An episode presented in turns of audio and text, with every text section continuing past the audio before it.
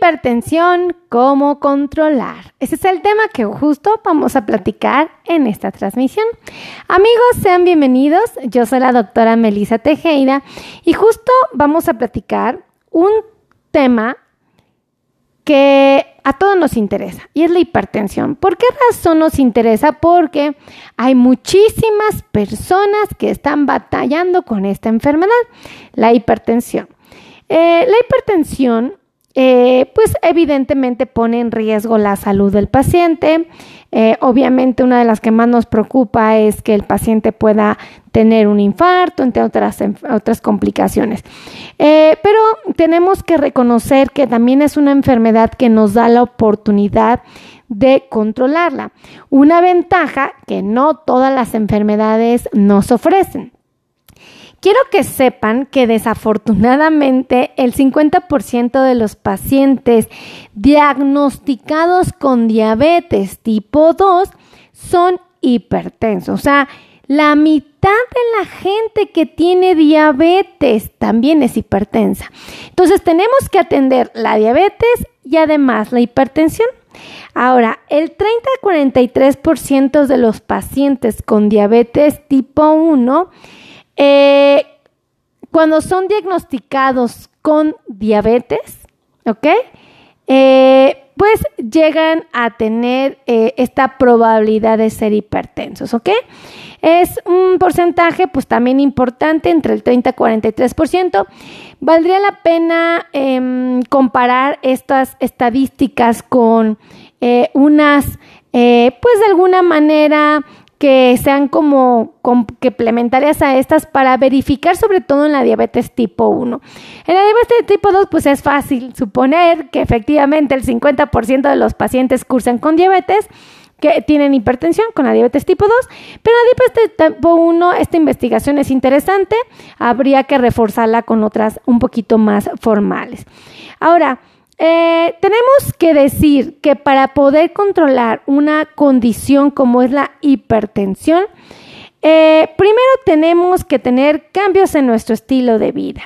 O sea, si nosotros no somos lo suficientemente responsables para reconocer que un mal eh, estilo de vida nos va a llevar a problemas, pues ahí es donde está el conflicto. Eh, si nosotros cambiamos nuestro estilo de vida, vamos a obtener mejores, mejores resultados. Si nosotros somos pacientes que concientizamos que el sobrepeso o la obesidad son de los principales factores relacionados con la hipertensión y nosotros nos damos a la tarea de corregirlos, pues los resultados van a ser increíbles. Si además de esto también reconocemos que el ser sedentarios el hecho de no hacer ejercicio es un problema, también vamos a obtener mejores resultados. Si nosotros además de esto dejamos el cigarro o el alcohol, vamos a obtener también muy buenos resultados. Y si por supuesto nosotros nos damos a la tarea de eh, tener una alimentación saludable, aún todo será mejor. Ahora, ¿qué podemos hacer nosotros de manera concreta, de manera clara? Bueno, pues yo les desarrollé bastantes puntos que yo considero valiosos y el primero es ser consciente de que tenemos que modificar la alimentación. Esa alimentación donde tenemos un consumo excesivo de grasas, un consumo excesivo de carbohidratos, esa alimentación donde eh, las grasas que elegimos son de mala calidad, pues obviamente siempre serán una condición de peligro. Eh, ¿Qué podemos hacer? Bueno, pues tener una dieta rica en vegetales, eh, una dieta rica en frutas. ¿Por qué razón estos dos grupos? Porque ambos nos ofrecen fibra y nos ofrecen potasio. Cuando un paciente consume suficiente fibra, se da la oportunidad de aprovechar al máximo los alimentos y evidentemente de lentificar la absorción de los carbohidratos, de favorecer el metabolismo finalmente. ¿Y qué se diga del potasio? Pues es otra realidad. La verdad es que el potasio en el cuerpo de manera o en cifras adecuadas ayuda muchísimo, muchísimo al control. Ahora, quiero que por favor eh, que resaltemos que si nosotros tenemos una dieta baja en grasas totales, en grasas eh, saturadas, en colesterol y grasas trans, va a ser aún mejor todo el esfuerzo que estemos haciendo. Si nosotros reducimos el consumo de carnes, así como el consumo de sodio, todo será aún más fácil. ¿Dónde encontramos el sodio? Pues en la sal. ¿Dónde encontramos el sodio? En estas carnes refrigeradas. ¿Dónde encontramos el sodio? En estos productos enlatados. En fin, en, los productos congelados también llega a haber. Entonces, eh, sí es importante buscar la manera de hacer esto. Ahora, eh, también quiero que quede claro que el consumo de sodio, al ser reducido, eh, vamos a obtener eh, un mejor control de la diabetes. si una persona lo reduce, se ha em, estudiado que seis semanas después de la reducción del consumo del sodio, va a haber una reducción de los niveles de presión arterial. Ahora, si nosotros como pacientes eh, reconocemos la importancia que tiene el ejercicio, híjole, el resultado también es buenísimo. Quiero, quiero que sepan que si nosotros hacemos actividades que nos permitan eh, ocuparnos 30 minutos al día, y pueden ser diversas actividades, ¿eh? Durante cinco días a la semana, como es propiamente la natación, otra importante es eh, el correr, el trotar, el caminar, eh, eh, subir y bajar escaleras, hacer elíptica, bicicleta, fija o, en movimiento. Cualquiera de estos deportes o prácticas van a darnos increíbles resultados, ¿ok? Entonces, pues hay que sumar lo que es el ejercicio. Les repito, hay expertos que sugieren 30 minutos diarios, eh, por lo menos 5 días en la semana. Hay quienes sugieren 45 minutos diarios, inclusive hay quien sugiere, sugiere que los 7 días a la semana. Obviamente esto va a depender de la disponibilidad que tenga el paciente, de los horarios y varios factores. Pero yo sería feliz con que ustedes hicieran 30 minutos diarios cinco veces a la semana. Ahora, sí hay que reducir la baja de consumos de bebidas alcohólicas. Eh, también no somos tan rigurosos o tan estrictos o tan acelerados, pero los expertos han sugerido que solamente nos tomemos una, una bebida alcohólica cuando somos mujeres en un día máximo y eh, máximo dos bebidas alcohólicas eh, en varones, ¿ok? Ay, perdónenme, es que me quiere dar hipo y estoy así como queriéndolo controlar.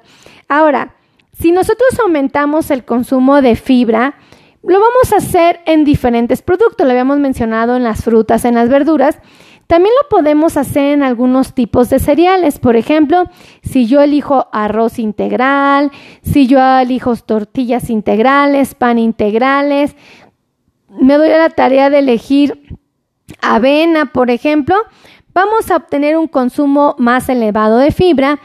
Y créanme que la fibra es increíble para el organismo. También me gustaría resaltar que tenemos que aumentar la ingesta de magnesio, potasio y calcio. Estos obviamente los vamos a encontrar, si no todos, en un porcentaje considerable en las verduras. Por eso es importante. Ah, me ponen, hola doctora, qué maravilla, saludos, un besote, por favor. Ah, compartan, compartan, compartan, compartan y escriban de qué parte del mundo me están viendo. Aquí ya vi que de Honduras están conectados. Ahora, 5 eh, a 8 porciones de vegetales o de frutas al día sería increíble. Ya sé que suena mucho, ustedes decían es que es demasiada verdura. A ver, si ustedes comen acompañados de verduras, desayunan acompañados de verduras, cenan acompañados de verduras, botan en el transcurso del día acompañados de verduras, van a consumir una cantidad adecuada de vegetales, de, de fibra, ¿ok? De magnesio, de potasio. Entonces, por eso se sugiere que hagamos esto. Ahora, aquí, en la hipertensión, ay, perdónenme, es que de verdad quiero controlar el hipo. Me da vergüenza. Ahí les va. En la hipertensión también se sugiere que reduzcamos el consumo de lácteos. Y qué mejor si estos lácteos son eh, descremados, ¿ok? Súper importante, acuérdense que las grasas que encontramos en los lácteos son hasta cierto punto buenas, pero en el caso de un paciente hipertenso, si las podemos reducir, sería increíble. Eh, obviamente tenemos que identificar nuestro peso ideal, llegar a él y conservarlo y evitar el consumo de grasas de origen animal. Por ejemplo, los cortes de carne que tienen grasitas periféricas, por muy deliciosas que sean, sí se sugiere que eviten la grasa de origen animal. Esto de verdad va a provocar cambios impresionantes en su cuerpo y nos va a ayudar mucho a mejorar la salud. Entonces, por favor, compartan, compartan, compartan. Si ustedes quieren que les dé los teléfonos para que puedan agendar cita conmigo, con mi equipo de trabajo, puede ser presencial, pueden venir, o puede ser virtual a través del celular, la computadora, con mucho gusto lo podemos hacer. Los teléfonos se los voy a dictar en un momentito, pero sí les pido de favor concienticen. La hipertensión arterial es una condición que nos pone en riesgo. Las arterias se endurecen, no son capaces de distenderse. Obviamente la, mala alimentación, la falta de ejercicio eh, van a meternos en aprietos. Entonces tenemos que eh, empezar a concientizar esto y ser lo suficientemente responsables para reconocer que es algo que podemos atender. Ahora, eh, los teléfonos para que agenden cita conmigo eh, o con mi equipo de trabajo, el de WhatsApp es 5582 16 24 93. Los dos teléfonos de oficina son 55 90 01 1999 y el otro teléfono es el 55 26 51 6107. De verdad, tomen en cuenta este, estos elementos para el control de su hipertensión y créanme que van a, van a llegar a ser pacientes sumamente sanos. No se sientan mortificados o deprimidos por este elemento, la hipertensión.